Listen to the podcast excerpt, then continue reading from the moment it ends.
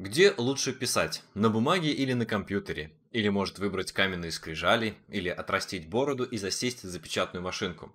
Разберемся с различными носителями нашего будущего шедевра.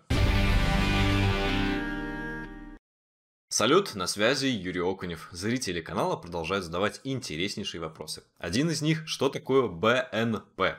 О БМП или боевом методе писателя я расскажу ближе к концу, как об акции в честь пятилетия творчества, что сегодня стартовало. Кто ждал этого момента, марш по ссылке в описании прямо сейчас. Но сначала, естественно, мы поговорим о другом вопросе. На чем или на каком носителе или на какой платформе лучше писать? Отвечу на самый главный вопрос. Где лучше? Там, где вы пишете. Точка. Платформа не имеет значения, если мы оправдываемся ею, чтобы не писать. Мой личный опыт, который я описываю в книге «Последняя ошибка начинающего писателя», ссылка тоже на нее есть в описании, был именно в том, что я не писал на бумаге, потому что считал, что надо писать на компьютере, а на компе печатал слишком медленно. А перепечатывать с бумаги было лень. В итоге простой и разочарование. Не делайте так, пишите там, где пишется – а разные платформы и носители используются как возможности и ресурсы, а не как оправдание. Так на чем же можно писать? Я выделил условно 4 класса носителей. Физический, компьютер, гаджеты другие и печатную машинку. И хотя они все так или иначе пересекаются, естественно, они могут достаточно сильно влиять на стиль работы и на сам текст даже. Начнем с классики. Физические носители. Это некая поверхность, на которой инструментом наносятся знаки. Например, глиняная табличка и стилус, или каменная скрижаль и резец. Если вы любитель особого подхода и ценитель каждого своего слова, рассчитываете писать сразу шедевр, то, конечно, можно рискнуть писать так, чтобы каждое слово впечаталось в камень, безусловно. В целом это интересное поле для экспериментов и вдохновения. Поделитесь, если у вас есть такой опыт. Недостаток такого метода в том, что это реально долго. Нужно осваивать особые инструменты, да и не слишком чисто. Представьте, сколько нужно пыли и пространства, если мы в каменной плите выдалбливаем поэму. Разумеется, в этой же группе мы используем бумагу с ручкой или с карандашом. И вот здесь сегодня у нас полное раздолье. Писать можно на отдельных листах и в тетрадях, в блокнотах, на карточках, на конвертах и на обоях. Все, что попадется под руку, может быть использовано. Лично я писал на своей практике на всем, кроме специальных карточек.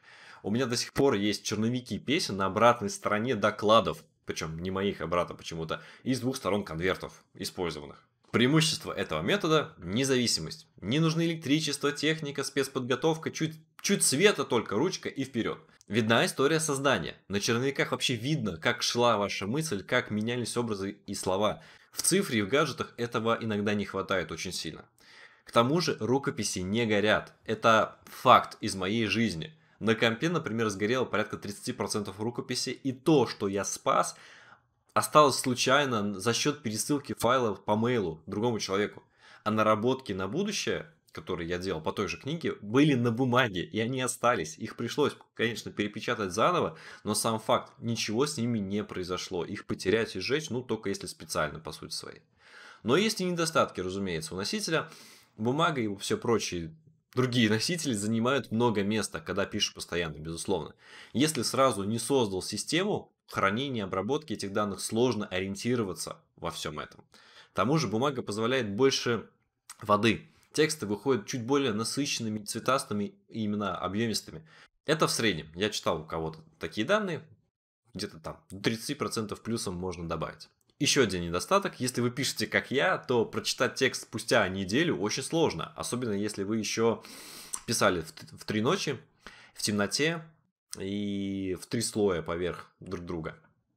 И последний недостаток, по итогу все равно придется загонять текст в цифру, иначе его не отправить ни в издательство, ни выложить в интернет, ну то есть найти аудиторию будет сложнее. Или придется это делать самому, либо кого-то нанимать. Это относительно недорогая услуга, если у вас почерк более или менее понятный. Пару слов скажу про то, чем писать. Перо, ручка, карандаш, паркер за 500 евро или что-то за 5 рублей – это не так важно. Важны, по сути, свои два параметра. Чтобы было комфортно, не пачкал, не натирало, не ломало кисть, а также насколько долговечна запись. Здесь есть психологический момент. Карандаш вроде как можно стереть. А значит, ошибки тоже есть шанс убрать. Даже если вы никогда не воспользуетесь этой возможностью, сам факт сильно расслабляет. Лично я начинал писать именно карандашом, что песни, что прозу, и отношение к процессу у меня более легкое, а значит творчеством заниматься проще. Тому же карандашом можно писать лежа или там наверху, в любой позе, даже кверху тормашками. Ручка в этом смысле более капризная. Кстати, карандашом на бумаге пишет Паттерсон, один из самых э, продаваемых авторов в мире. Его десятки книг в год перепечатывает потом жена или может что-то еще другое, но сам автор пишет лишь на бумаге только карандашом. У него такой вот стакан с карандашами. Следующий способ исторический – это печатная машинка. И да, до сих пор есть авторы, которые пишут именно на них. Золотая эпоха печатных машинок – это, наверное, 20 век до появления компьютеров. На них создавали свои шедевры и Кинг, и Брэдбери, и множество других. Сегодня есть группы людей, которые находят старые машинки, восстанавливают их и продолжают использовать по назначению. А, например, актер Том Хэнкс коллекционирует печатные машинки. Лично я хочу попробовать этот метод в работе. У меня есть опыт, я в детстве пробовал, но до того он появился, как я серьезно сел за писательский стол, мне сейчас интересно именно в практике, в творческой, его, ее использовать. Преимущество этого метода – особая атмосфера работы, вот прям киношная. У нас очень много связано с печатными машинками, прикольная, интересная атмосфера. Далее, текст более продуманный и со временем более чистый, ведь нет возможности исправлять на ходу легко, быстро менять какой-то ход мысли, и приходится думать над каждым абзацем. Это же, к сожалению, недостаток, но а, многие авторы приходят к тому, что они сначала думают, создают полностью в голове свой абзац, а потом только печатают. Также текст легко читать всем, несмотря на качество вашего почерка. То есть ну, распечатка это и есть распечатка. К тому же текст зачастую более плотный и конкретный. Экономия символов составляет до 30% в сравнении с бумагой. Опять же, это результат определенного исследования. Недостатки. Нужно приноровиться к работе конкретной печатной машинки. Они все слегка разные, не говоря о том, что бить по клавишам нужно правильно, каретку на новую строку переводить и так далее.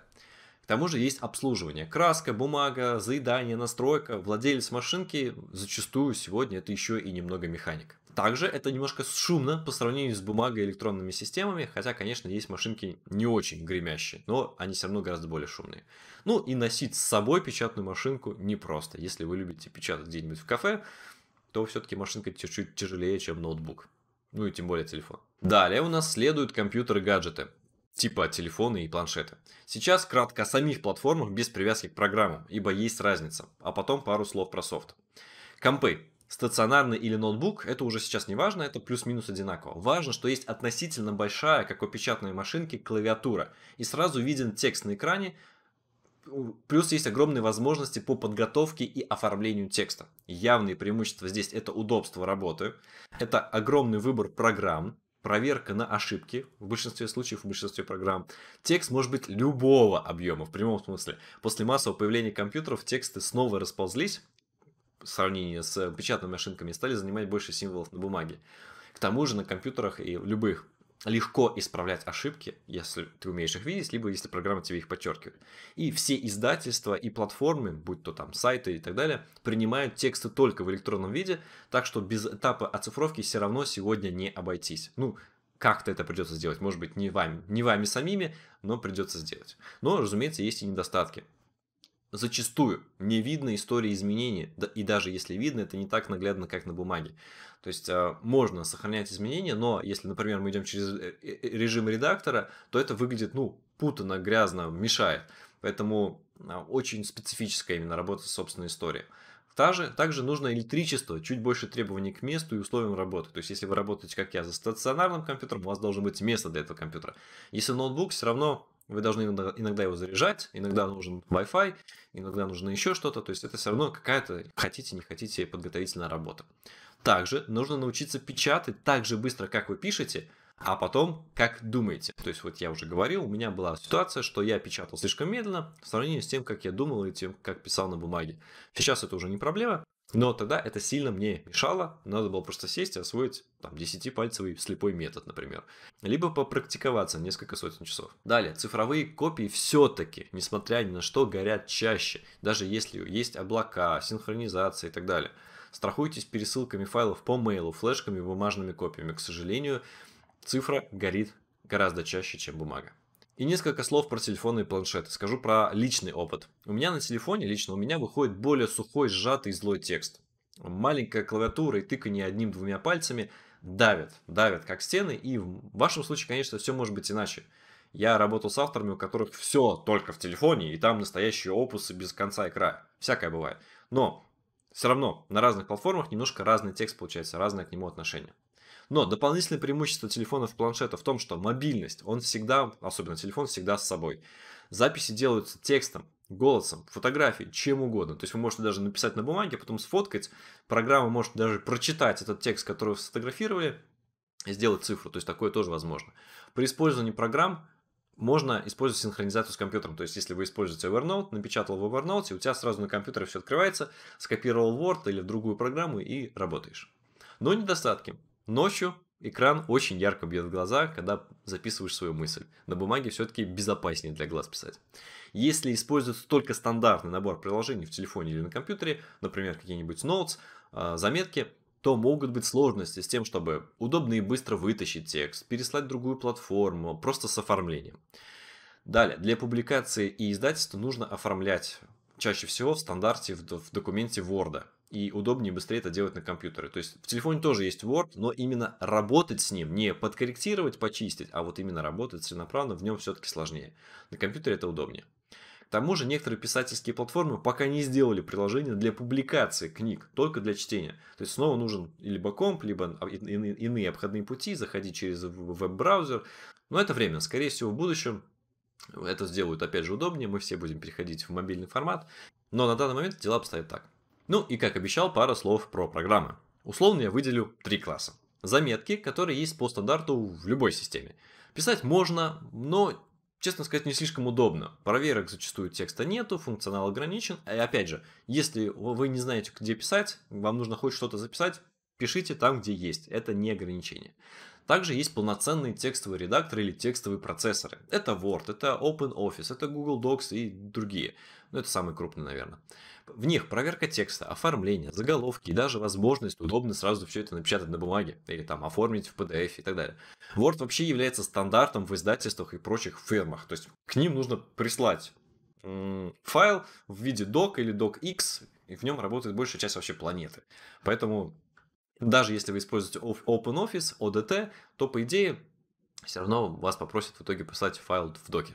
Конечно, здесь очень удобно, очень удобно редактировать тексты через эти программы. Режимы, можно даже редактора включить, и сразу видно, где внес, вносятся правки, где не вносятся, где комментарии, как изменился изначальный текст. Если такого не было, например, редактор прислал сразу со всеми внесенными изменениями, в Word есть а, возможность сравнить два различных файла и найти отличия. Он сразу подчеркивает файл, там скомбинировать их или не скомбинировать и так далее. При этом у этих программ тоже есть ограничения, несмотря на всю мощь. Это все-таки линейный процессор, в отличие от нелинейного хода мышления большинства авторов. Если вы хотите создать картотеку данных о персонажах, о локациях, э, с какими-то научными данными, нужен отдельный файл. Там красиво, опять же, удобно все оформить, научиться пользоваться поиском. Поэтому выходом для активной масштабной работы автора зачастую становятся специально созданные программы для авторов, для писателей. Одна из самых известных, например, Scrivener. Он отсекает часть ненужных функций, которые есть в больших процессорах, зато добавляет нужные. Карточки, разные уровни планирования, хранения всей собранной информации в рамках вашего дела и так далее, и так далее. Лично я пока не пользовался, и, но планирую попользоваться, попробовать и сделать видео по разным программам. Поэтому, если вы знаете какие-то программы прикольные, кидайте описание в комментариях. Но пока я только знаю, что они есть, я их видел, я работал с программами для сценаристов, для писателей пока не работал. В своей же практике я применяю Word, Google Docs, Evernote, тетради, листики, бумаги, бумажки, даже не бумаги, бумажки, блокноты разного размера, ну, вообще все, что попадется под руку. То есть пишу я и на компе, и на телефоне. Мне при этом сложно писать в шуме, но вот платформа для меня уже стала гораздо менее важной, чем раньше. Хотя на компе, конечно, получается быстрее всего. То есть, если мы говорим про скорость, на компьютере получается быстрее всего. Я хочу как-то попробовать написать рассказ на печатной машинке, я уже говорил. У меня бабушка писала свои заметки на ней, и интересно, вот выйдет, что выйдет у меня. А на чем пишете вы? Напишите в комментариях мысли, да, а заодно указывайте, что вы используете, кроме того, что я упомянул в этом видео. А сейчас я кратко напомню, что началась моя акция в честь пятилетия в творчестве. И ссылка на распродажу в честь нее под видео. Она продлится до пятницы, 8 мая. В ходе этой акции вы можете приобрести несколько ценных продуктов. Первый – это сундук писателя. Он объединяет два материала – карту писателя и отчет о живых эмоциях. Карта – это почти два часа, более чем полтора часа видео, где показан путь книги от идеи до издания и продвижения. Это именно карта, где учитываются все основные этапы путешествия писателя к творческим профессиональным вершинам. Вот какое-то такое, чтобы вы сориентировались и понимали, что делать дальше. Те, кто смотрели видео, готовы были платить от 2 до 4 тысяч рублей только за этот материал, но он продается всего за 1350, то есть 16 евро, там курс может скакать, да? А теперь к нему добавится вот сейчас отчет по эмоциям, который покажет, как вовлекать читателя эмоционально. То есть все по одной цене. Второе – это личная консультация. Если вы хотите говорить со мной один на один, у вас есть возможность это сделать со скидкой почти в 30%. Что можно делать на консультации? Говорить о своей книге, задавать вопросы, разрабатывать стратегии по продвижению бренда, даже просто разбирать свой текст в прямом эфире со мной. Все, что связано с творчеством, можем проговорить. Осталось несколько мест, поэтому спешите. Ну и третье – это участие в БМП. Здесь два варианта, либо со скидкой, либо с бонусами. Выбирайте сами, какой вам удобнее и приятнее. Кратко для тех, кто не знает, что такое БМП. Боевой метод писателя – это практикум, который длится один месяц. Начинается новый поток 25 мая. В течение четырех недель мы прорабатываем все этапы создания истории от поиска темы, которая действительно важна нам, в которую мы готовы вкладываться, до написания, редактуры и получения обратной связи от читателя. То есть это полный цикл. В ходе практикума вы выполняете домашние задания. Это обязательное условие, иначе как бы, толку смотреть видео, читать тексты, тем более вы даже не сможете пройти на следующий урок, пока не выполните и не сдадите домашку. Только практическое применение знаний. Посмотрели видео, сразу сделали со- а, соотносящееся с ним домашнее задание. Каждое домашнее задание я проверяю и даю обратную связь. Постоянная поддержка позволяет сделать шаг вперед, на каком бы уровне вы сегодня ни находились. Плюс есть скидки на кружки и майки. Они красивые и прикольные. Вот такие плюшки ждут вас. Если возникли вопросы, смело задавайте их в комментариях или в любую личку в социальных сетях. Подписывайтесь на канал, ставьте лайки, создавайте крутые истории и достигайте новых вершин. Всем бобра!